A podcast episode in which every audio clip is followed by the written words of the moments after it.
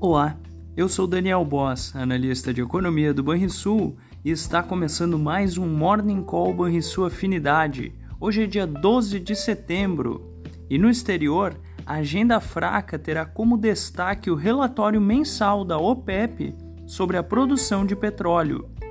Mais cedo, os índices futuros em Wall Street apontavam para baixo, sugerindo que as bolsas americanas poderão devolver o ganho da véspera.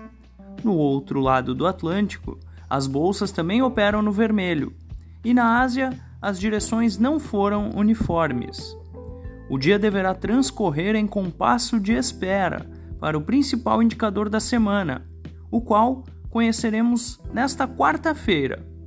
Estou me referindo à inflação ao consumidor dos Estados Unidos. Entre as commodities, o petróleo e o minério de ferro avançam. Por fim, os retornos dos treasuries recuam. E essas foram as rápidas notícias internacionais. No Brasil, o resultado da inflação oficial do mês de agosto será o destaque desta terça-feira. A expectativa é de aceleração marginal quando comparado ao mês anterior. O dia de pouca atração no exterior poderá ser refletido no mercado interno. Porém, temos a nossa própria agenda e nela o resultado do IPCA, que, a depender, deverá ditar o rumo dos negócios. A mediana das projeções de mercado apontam para uma alta de 0,28% em agosto, ante alta de 0,12% em julho. Estaremos atentos ao resultado, que deverá ser conhecido logo mais, às 9 horas da manhã.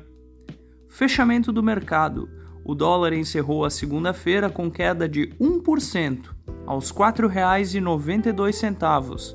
O Ibovespa avançou 1,3% aos 116.883 pontos. O S&P 500 subiu 0,6% aos 4.487 pontos.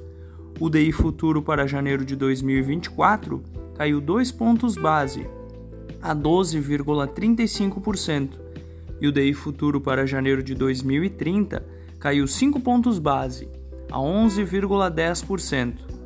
Você ouviu o Morning Call e sua afinidade com os destaques do dia. Acompanhe de segunda a sexta-feira o nosso overview.